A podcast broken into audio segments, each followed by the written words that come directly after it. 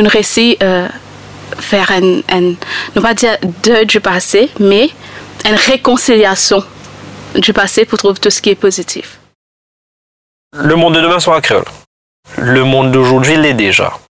Et la créolité, déjà la créolisation, c'est quoi? Et la créolité, c'est quoi? Une langue, une culture créole, c'est quoi? C'est ce qui ressort de, de, contact de peuples différents. C'est une, euh, bah, une, conversation qui nous besoin gagner parce qu'ils mettent euh, comme si in the limelight. Bah, l'expérience qui nous pensait de tous celles qui vivent. Mais en fait, c'est pas du tout celles qui vivent. Les différents démons vivent presque, on va pas dire la même chose, mais le même type d'expérience à différents degrés et à différents niveaux. Et au lieu de se, comme si de se cloîtrer dans son coin et, se dire, ben, moi, je suis toute seule comme ça, je suis la petite victime et tout, mais non, il y a beaucoup de personnes qui vivent la même chose. Donc, peut-être se fédérer pour être ensemble et pour voir comment on peut travailler ensemble malgré nos différences, dans nos différences, en respectant les différences, pour justement aller au-delà des préjugés, des idées reçues et tous les préjugés qu'on a pu hériter des générations précédentes. Canne à sucre et préjugés.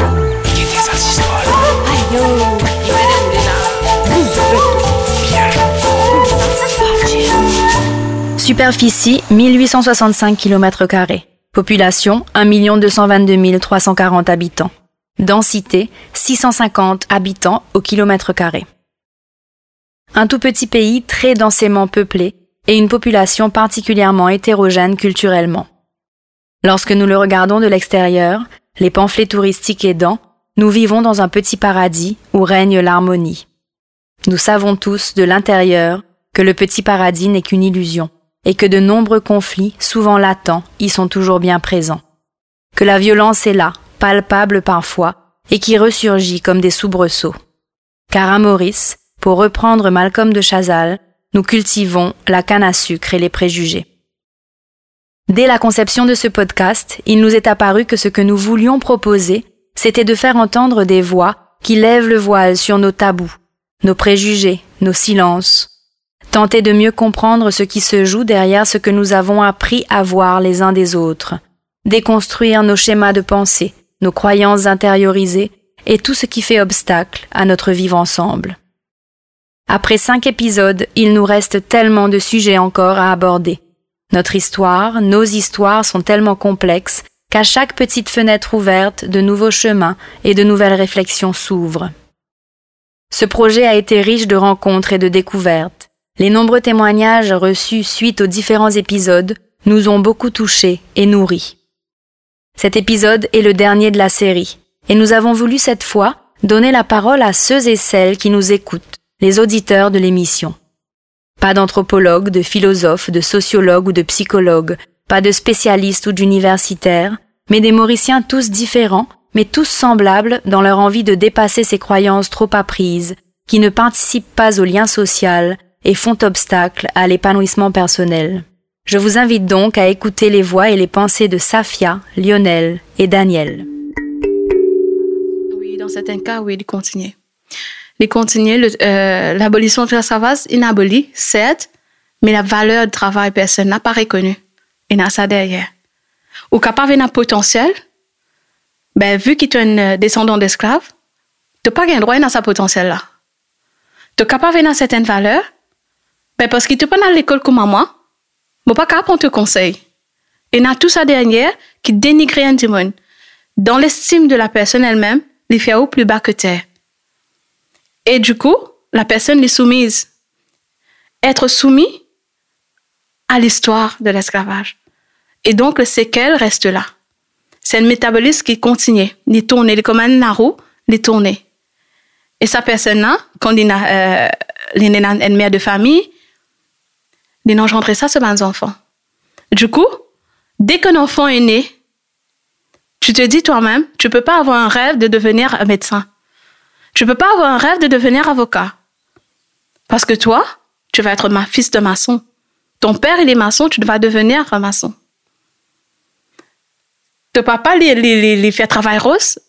Qui le travail te peut rêver? Tu es capable de rêver. mais tu peux toujours être un garçon rose. Tu peux toujours être maçon. Tu peux toujours être. Vous venez d'entendre un extrait du témoignage de Daniel de Grasse lors de notre épisode L'esclavage, un passé toujours présent.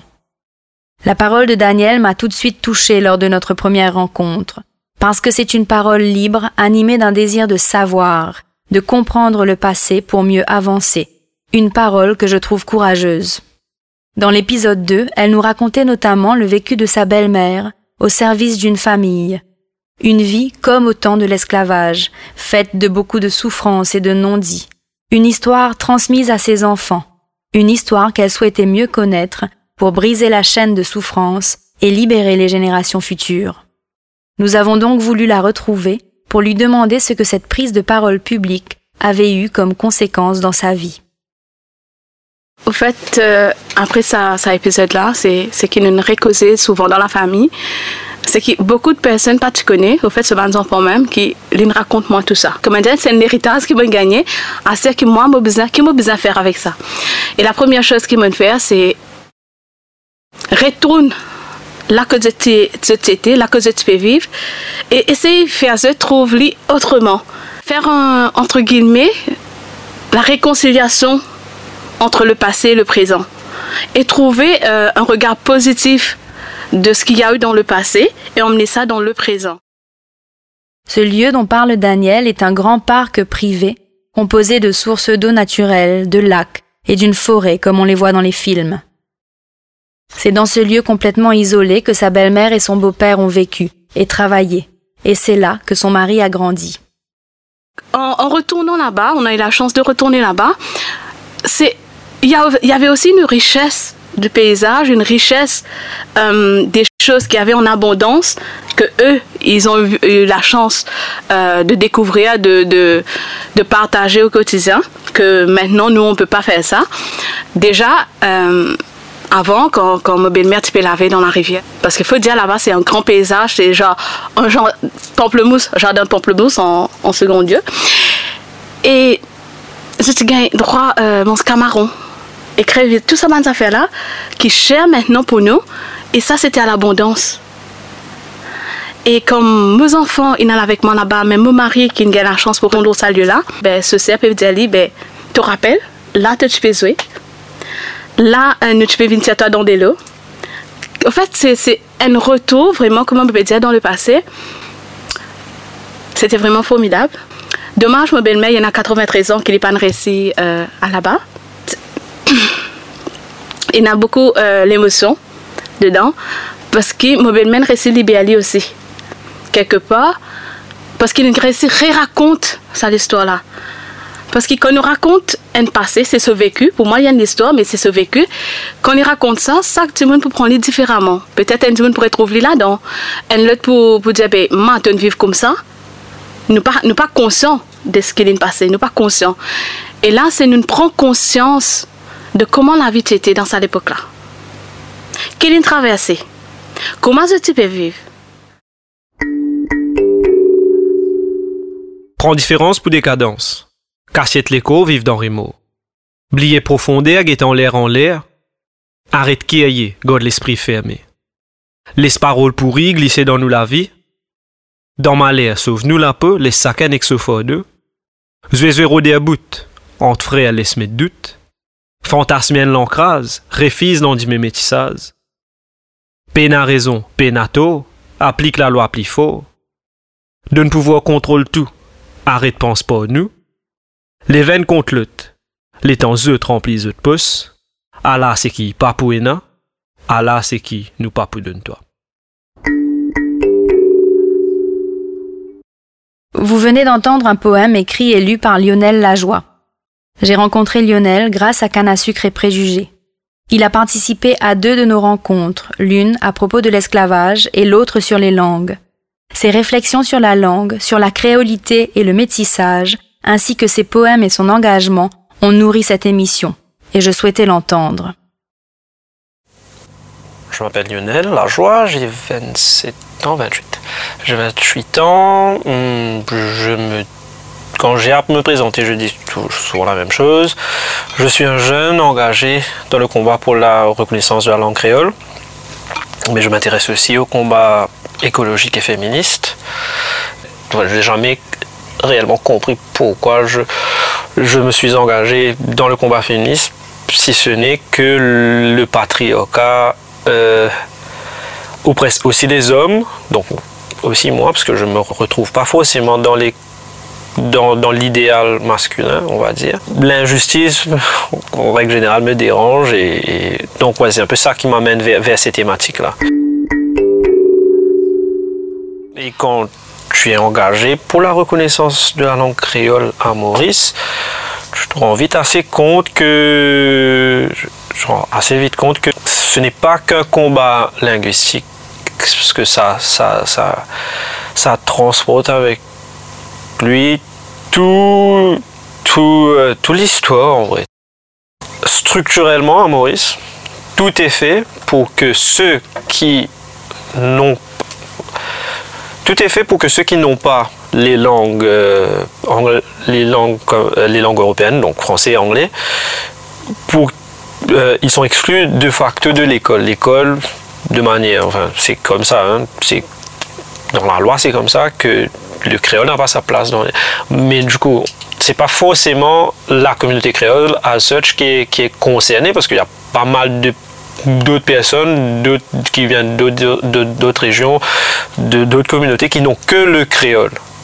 Tous ceux qui n'ont que la langue créole comme langue dans laquelle ils se représentent le monde, dans laquelle ils, ils ont appris leur langue maternelle, la première langue qu'ils ont entendue. Donc ouais, c'est pas, pas que la communauté créole, c'est à peu près 90% de la population mauricienne, qui, vaguement, un peu moins que 90% de la, la population mauricienne, qui n'ont que le créole.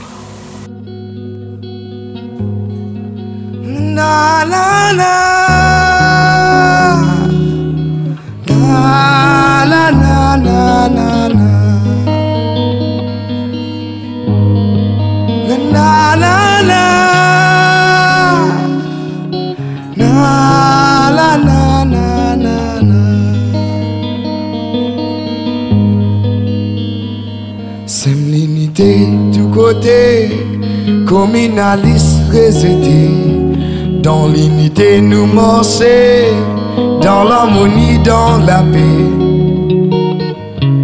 Noir va récolter progrès. Noir va récolter progrès. Paquet couler à religion Arrête créer division. Penser qui nous une seule nation, à nous prendre même direction. Pour une seule solution. Pour une seule solution.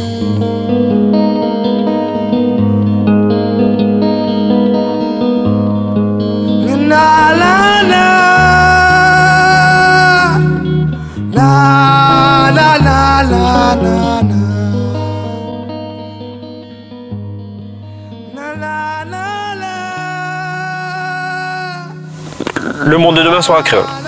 Le monde d'aujourd'hui l'est déjà. Et la créolité, déjà, la créolisation, c'est quoi et la créolité, c'est quoi une langue une culture créole, c'est quoi? C'est ce qui ressort de, de contact de peuples différents, souvent faussés. Donc, par exemple, l'esclavage euh, ou l'engagisme, mais parlons de l'esclavage spécifiquement. Euh, de l'esclavage, de la colonisation, va naître une langue et une culture créole. Donc, d'identité contraire, d'identité conflictuelle, va naître une culture et une langue dans laquelle toute une population va s'exprimer, dans laquelle toute une population va créer va se représenter le monde, va créer une littérature, va créer une tradition orale, va créer une culture euh, culinaire particulière, euh, mais particulier de par le mélange et de par justement ces, différents éléments culturels euh, qui viennent de zones supposément conflictuelles. Et je trouve dans la créolité, moi, dans le contexte que l'on vit aujourd'hui ou dans le monde, c'est des, des gens parlent de conflits de civilisation, qui ne l'est pas, mais c'est plutôt des conflits instrumentalisés par certaines personnes, bon, pour faire du business, quoi. Et, et je trouve que la créolité est une réponse à ça, est une réponse aux, crispations identitaires qu'on connaît moins à Maurice, mais qui existent quand même. Euh, je trouve en la créolité euh, la solution en fait, la solution au, repli identitaire et communautaire. Parce que dans la, culture, dans, la culture créole et dans le fait, de, le, fait même d'être créole, euh, on harmonise les différents, les différences. Euh, à nous de le valoriser, de le valoriser, de le mettre en lumière, en valeur et de capitaliser là-dessus. Là, de se rendre compte qu'on n'est pas un petit pays, on n'est pas si, on n'est pas si petit que ça en termes de peuple, en termes de, richesse aussi. Euh, qu'on est, qu'on est, de voir notre beauté dans, ça, euh, de voir dans ça notre beauté en fait. Euh, ouais, voilà.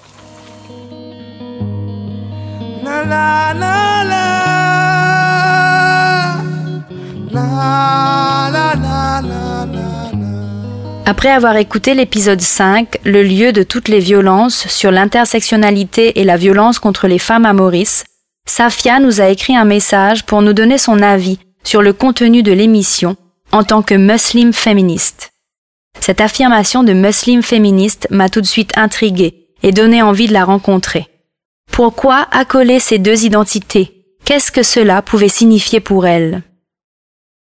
Je suis Safia, j'ai 41 ans, je suis freelance en communication et ça fait bientôt 13 ans que j'écris pour le Mauricien sur un tas de sujets, de la politique à la femme, euh, le voile, l'islam. Donc euh, la femme et le voile, ce sont des sujets qui me sont très très près du cœur et aussi sujet à beaucoup de préjugés, d'où mon intérêt dans l'émission un Sucré Préjugé parce que parce qu'en écoutant euh, les, épisodes euh, qui ont eu lieu, donc euh, ça a évoqué en moi, comment dire, un, un partage d'expérience. Bien sûr, ça que raconte sur l'expérience, mais allons dire qu'il est capable de vivre certaines expériences de très près, mais pas dans la manière qu'il dit vivre mais moi, en tant que femme, en tant que musulmane, en tant que voilée, donc, euh, donc pour moi, il ramène moi au fait que voilà, c'est une, euh, une, conversation qui nous besoin gagner parce que les mettent euh, comme si in the limelight, ben, l'expérience qui nous pensait nous tous celles qui vivent. Mais en fait, c'est pas nous tous celles qui vivent. Les différents dimons vivent presque, on va pas dire la même chose, mais le même type d'expérience à différents degrés et à différents niveaux. Et au lieu de se, de, comme si de se cloîtrer dans son coin et, se dire, ben, moi, je suis toute seule comme ça, je suis la petite victime et tout, mais non, il y a beaucoup de personnes qui vivent la même chose. Donc, peut-être se fédérer pour être ensemble et pour voir comment on peut travailler ensemble malgré nos différences, dans nos différences, en respectant les différences, pour justement aller au-delà des préjugés, des idées reçues et tous les préjugés qu'on a pu hériter des générations précédentes. J'étais curieuse de comprendre le parcours, le chemin qui avait mené Safia à commencer à porter le voile, et comment, à l'inverse des nombreux préjugés véhiculés sur le port du voile, son parcours est celui d'une femme libre, qui s'affirme dans son identité tout en restant ouverte aux autres. Alors, euh, je me vois depuis bientôt 12 ans et euh, c'était un choix personnel. Euh, alors, je, j'ai vécu à Maurice jusqu'à l'âge de 21 ans. À 21 ans, j'ai quitté Maurice pour aller en Irlande et j'ai vécu là-bas 10 euh, ans. Euh, bien sûr, en rentrant en Irlande, donc on veut, on veut, on veut assimiler, on veut être comme les autres. On oublie un peu qu'on n'est pas de la même couleur de peau, donc définitivement on n'est pas pareil. Mais surtout, on, veut, we want to belong, quoi. We don't want to be different, so we want to belong. Donc définitivement, on, fait pareil, euh, on s'habille pareil. Et le fait qu'on soit mauricien aussi, ça a aidé parce que déjà on était tellement ouverts à différentes cultures. Donc c'était juste another one to adapt to. Et c'était pas aussi difficile que ça. Les Irlandais sont très gentils, très accommodating et tout. Et euh, pendant cette période-là, j'ai aussi, je me suis aussi défaite de plusieurs de, certaines, de certaines parties de mon upbringing, on va dire. C'était un parcours pour, pour se chercher, chercher soi. Et c'était aussi euh, une déconstruction, on va dire, de, de, de l'éducation religieuse reçue à Maurice pour faire sa propre éducation. Donc, à un certain moment, euh, c'est pas que je n'étais plus croyante, j'étais toujours croyante, mais euh, par exemple, euh, je ne faisais plus les prières régulièrement comme il le fallait, etc. Mais après, par moi, j'ai senti ce besoin de spiritualité. Donc, j'ai fait mon, mon, mon, comeback, on va dire. Et pendant ce temps-là, euh, j'ai commencé à me questionner par rapport au voile, etc. Et j'ai fait des lectures. Je commence à, euh, à essayer à penser, mais est-ce que je vais pouvoir porter et qu'est-ce que ça veut dire porter le voile en Europe, euh, surtout? Déjà qu'on soit différente et se faire encore plus remarquer. Mais arrivé un beau jour, je me dis, écoute, tu seras tout le temps, tout le temps différente, donc autant aller à fond dans cette identité-là. Et là, euh, en même temps, donc ce sont plusieurs choses qui se passent en même temps. Euh, moi, en tant que personne, euh, je suis déjà maman à, cette époque-là, donc mon fils qui va à l'école, et je me dis, ben, comment il va être perçu, lui, en tant que fils de femme voilée à l'école. Et là, je commence à parler aux profs, je commence à parler à, parler à mes amis. Je leur dis, ben, écoutez, après un voyage en Arabie Saoudite, donc un pèlerinage, je vais commencer à porter le voile. Donc moi, j'ai un peu préparé le terrain, pour ainsi dire. Mais j'étais très très bien reçue euh, par mes amis, par, par, ce, cercle d'amis et cette communauté dont je faisais partie, les Irlandais et tout. mes amis étaient très très accommodating. Et euh, pour moi, le, voile, en fait, ça, euh, je sais que c'est un peu cliché de le dire maintenant, mais c'est vrai, vrai, très vrai que le voile m'a libérée, quoi. Le voile m'a libérée des, des préjugés, des, des regards que moi-même j'avais plein de jugements vis-à-vis des autres, parce qu'on me regarde maintenant moi avec un regard de jugement. J'ai une voisine un jour, elle me rencontre après que j'ai commencé à porter le voile, elle me dit, ben, ah, vous vivez toujours ici C'est ma voisine irlandaise. Je lui dis oui, bien sûr. Elle dit non, j'ai remarqué une femme qui porte un voile. Je croyais que votre mari a fait un deuxième mariage. Et là, je me dis, ben, écoute, c'est, ça, c'est le summum vraiment de, des idées reçues, quoi, des musulmans, euh, avec un deuxième mariage, avec le voile et tout. Et là, quand je commence à sortir, à rencontrer d'autres gens, on commence à me dire Ah, mais c'est ton mari qui te fait porter le voile parce que tu portais pas le voile avant. Et je dis Non, euh, mon mari n'est pas trop, trop content déjà que je porte le voile, mais ça va, c'est mon choix. Je crois que euh, cette idée de choix et de voile, it doesn't fit in the same sentence pour beaucoup de personnes. Et à partir de là, ce, qui, ce que moi, je pensais comme acquis, par exemple, que voilà, une personne peut porter le voile par, le, choix. Mais non, c'est pas mainstream du tout, du tout, du tout. Donc, je commence à ce moment-là à parler de ça parce que je venais de commencer à écrire dans les journaux et là, je commence à parler de ça. Et je commence à parler du voile, du choix, je commence à parler des droits de la femme en islam, d'où le muslim féministe. Parce que euh, beaucoup de femmes musulmanes ne sont pas éduquées de leurs droits en islam. Elles sont, euh, elles sont éduquées de leurs responsabilités, beaucoup plus que de leurs droits. Et le fait qu'on est à Maurice, il y a un amalgame de culture et de religion qui fait que la culture est imposée comme, comme une responsabilité religieuse alors que ce n'est pas le cas. Parce que beaucoup de femmes, euh, elles croient qu'elles n'ont pas le droit ou pas le droit, non, peut-être pas. Euh, elles, elles dépendent obligatoirement sur l'homme, mais ce n'est pas le cas parce qu'elles ont droit au travail, elles ont droit à leur salaire qu'elles n'ont pas à partager dans la maison ou avec leur mari. Leur héritage est uniquement pour elles. Euh, elles ont le choix pour le mari, pour, pour le mariage, c'est-à-dire c'est elles qui choisissent le mari, le partenaire et non leur famille. Donc tout ça, je vois que euh, comme si les gens de ma génération, les femmes de ma génération, on ne nous a pas appris tout ça. Et moi, j'ai eu la chance, le privilège même, d'avoir accès à ça quand je suis partie en dehors de Maurice. Je me pose pas comme une personne, euh, on va dire, qui fait l'éducation. Absolument pas. Je n'ai pas cette prétention-là. Mais vu que moi-même j'ai été surprise de ce que j'ai découvert, je me dis qu'il faut que je partage cela. À mon retour à Maurice après 10 ans, donc euh, je commence à travailler et là, je commence à travailler avec une personne qui a des dreads. 20 ans de cela, j'aurais regardé cette personne-là avec tout le regard que j'ai appris à, regarder une personne avec des dreads plein de préjugés, donc il est sûrement de telle ou telle partie euh, du pays, il est sûrement accro à telle ou telle chose. Donc, tous les préjugés qu'on reçoit, quoi, en héritage, je vais dire.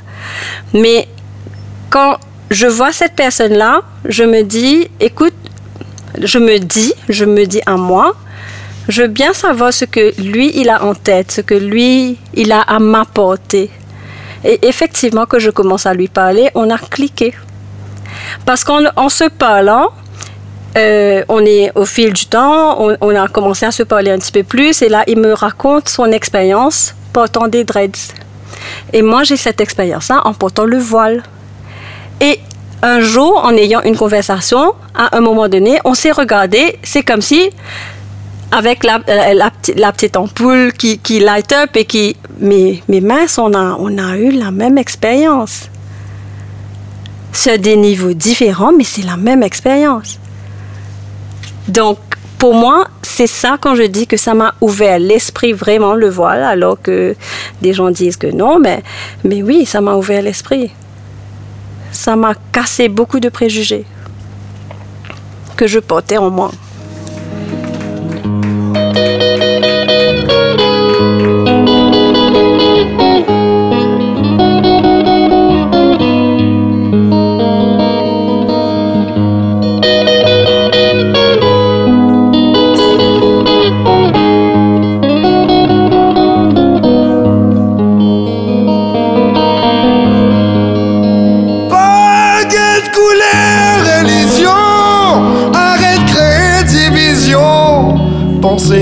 Seule nation à nous prendre même direction. Pour Odin, c'est une solution. Pour Odin, c'est une solution. Pour Odin, c'est une solution. Pour Odin, c'est une solution. D'accord avec ça?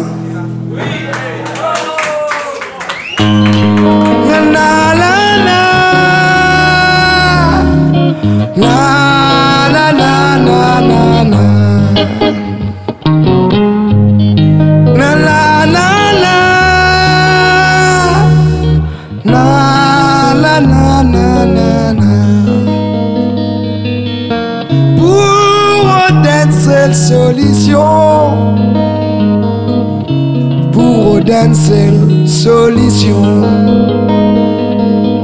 Pour une seule solution. Pour une seule solution.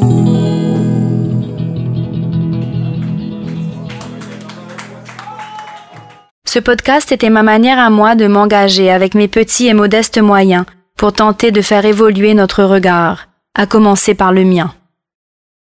J'ai voulu savoir comment nos invités perçoivent leur engagement personnel, ce qui leur semble important pour avancer vers plus de sérénité et d'harmonie sociale. Je suis engagé politiquement, pas au sein d'un parti, mais au sein d'une famille idéologique, la gauche, donc euh, des thématiques sociétales, genre l'acceptation des différences, euh, créolité, tout ça, c'est inclus. Euh, l'écologie, donc toute cette famille de, gauche. Euh, donc, et je m'engage avec des différentes organisations de peu importe quelle manière, si, si, si, si ce n'est que pour faire du monde à des événements, j'y vais. Euh, j'écris, je parle, je, je, donne des idées. Euh, ça, c'est mon engagement politique concrète. Enfin, politique, pas forcément concrète. Mais j'écris aussi de la poésie euh, en créole. et ma poésie est imprégné de, tous ces, de, toutes ces thématiques, de, ce qui se passe dans le pays, de ce que je souhaite pour le pays, de, problèmes euh, géopolitiques.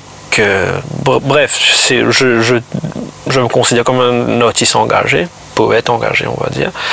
Euh, il y a aussi ça. Et dans mon travail, je, fais de la traduction freelance, donc je travaille beaucoup avec des ONG pour justement que, les messages qu'ils ont apportés touchent un peu l'âge public, donc le créole est, le véhicule de tout ça. Pourquoi c'est intéressant de démocratiser, de vulgariser les savoirs, les connaissances euh, et les concepts? C'est parce qu'on a une nécessité de, de, ce qu'on appelle en créole l'éducation populaire. Euh, c'est essayer, du moins essayer de, de, faire naître une, certaine conscience de masse sur différentes thématiques. Euh, au jour d'aujourd'hui, avec les, les, télécommunications actuelles, c'est trop facile de, de faire quoi n'importe quel genre de narrative.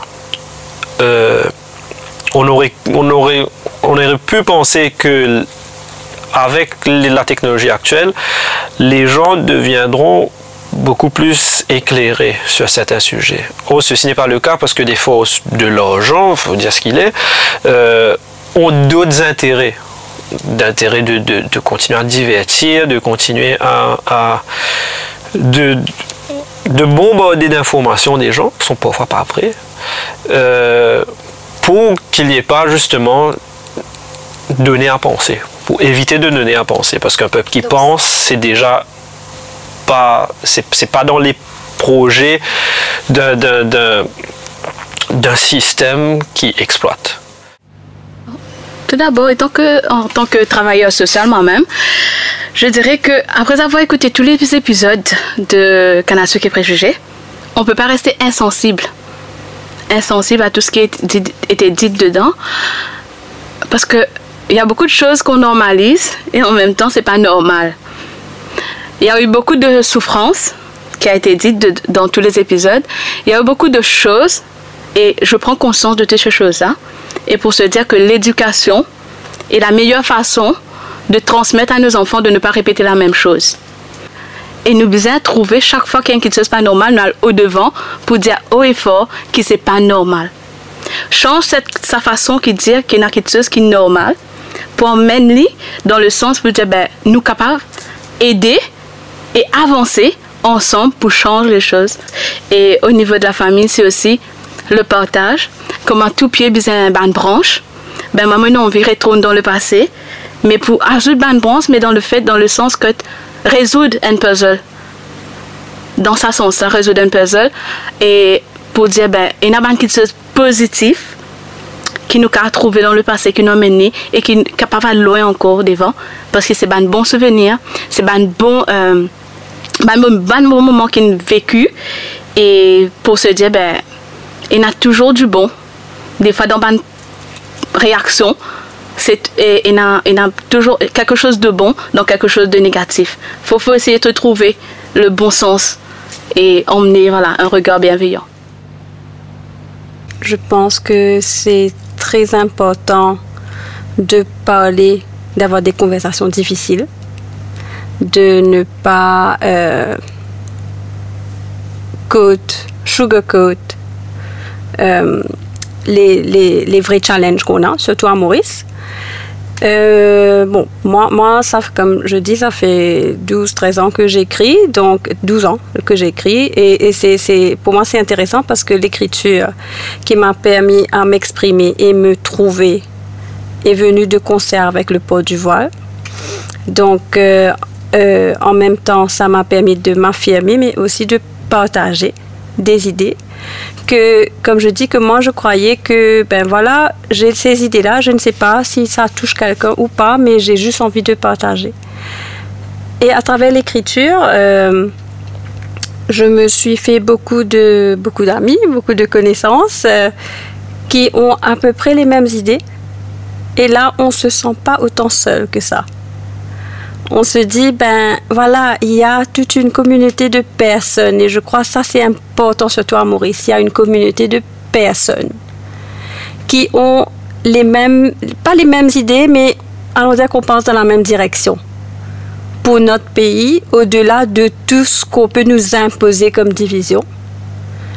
Et moi, c'est à travers l'écriture, c'est à travers, alors j'ai trois enfants, c'est à travers la transmission avec mes enfants un jour, peut-être, ils n'auront pas les mêmes opinions que moi, forcément, parce que chaque personne est différente. Je crois fermement dans la liberté de tout un chacun. Mais au moins, j'aurais mis les graines de, de pensée, on va dire, de réflexion. Et c'est ce que j'essaie de faire aussi à travers l'écriture, c'est aussi poser des idées peut-être contraires pour certains. C'est un peu comme les émissions, les podcasts et tout. C'est juste poser quelques idées. Peut-être que ça va prendre dans une personne, peut-être pas.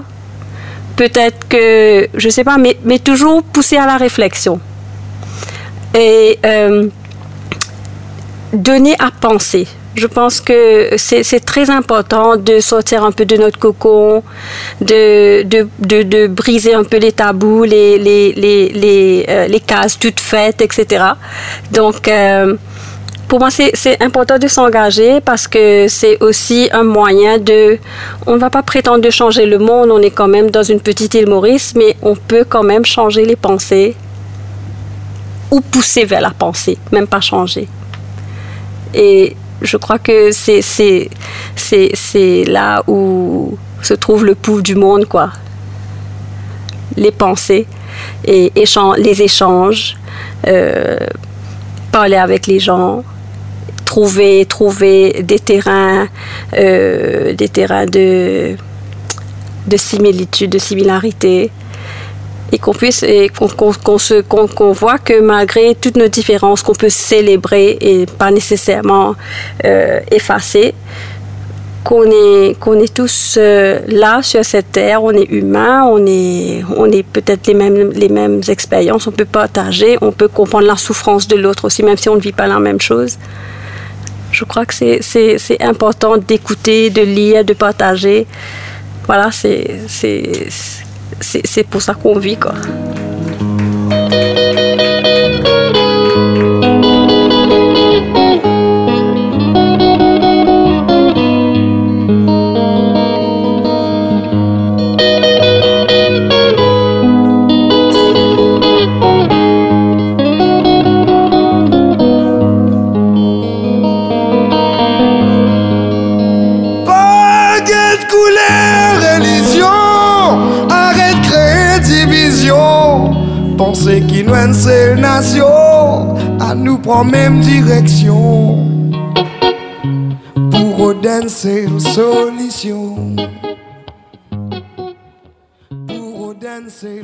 L'identité est un sujet brûlant à l'île Maurice, comme dans le reste du monde.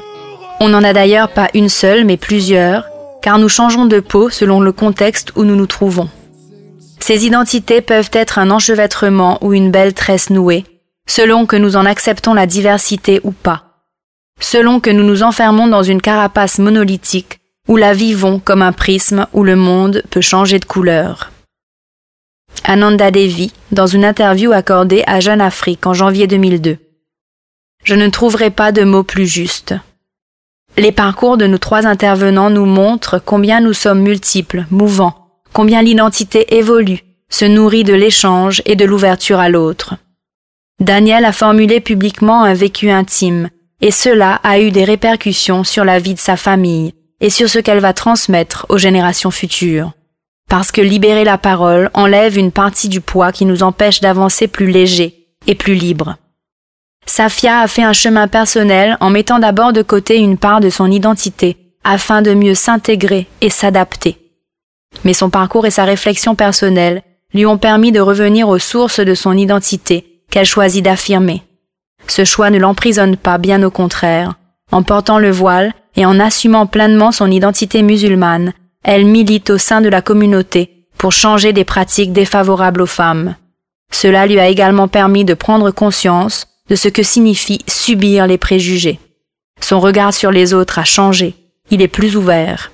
Lionel écrit et milite pour la reconnaissance de la langue créole, notamment parce qu'il est convaincu que le vivre ensemble mauricien passe par l'acceptation du métissage et de notre créolité. Par définition, le métissage et la créolité sont des concepts qui permettent de voir notre pays avec ses nuances, ses contradictions, ses mélanges. Les poèmes de Lionel témoignent de cette richesse née de la fusion de plusieurs cultures et qui fait la culture originale qui est la nôtre, à la croisée de plusieurs continents. La démarche de ce podcast était de faire entendre des voix qui nous permettent de mieux appréhender notre pays et sa société, de lever le voile sur des sujets encore trop souvent tabous, d'enlever les barrières pour être en lien. Être en lien, créer des ponts, des passages, des passerelles, ouvrir nos regards plus grands. Pour mieux embrasser notre culture, ses paradoxes et ses contradictions, pour mieux comprendre et se libérer de ces tabous, silences et non-dits qui entravent l'harmonie et le vivre ensemble.